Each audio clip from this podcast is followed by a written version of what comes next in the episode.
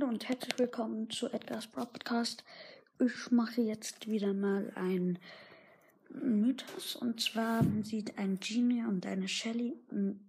Der Genie wirft so, also die Shelly ist auf dem Boden und versucht so sich mit letzten Kräften loszukämpfen vom Genie, von Genies Hand. Es ist wohl äh, nachts, Vollmond und es ist Solo Showdown.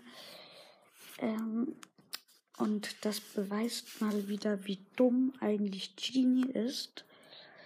Weil, also ich will nichts gegen Genie äh, sagen, aber wenn der jetzt direkt hinterm Gift ist, der Genie, dann wird er von der Shelly weggestoßen und kommt dann direkt ins Gift. Naja, und hinter so einem Stein, äh, ganz, ganz, ganz verschwommen, sieht man im Gift oder gerade vorm Gift, glaube ich, sieht man eine Hand von Crow, die so ein Messer umklammert. Ähm, und man sieht noch Tara-Karten und eine Barley-Flasche. Das deutet darauf hin, wahrscheinlich, dass Solo Showdown der beste Platz für Kämpfer ist. Der beste Platz. So, jetzt geht es weiter.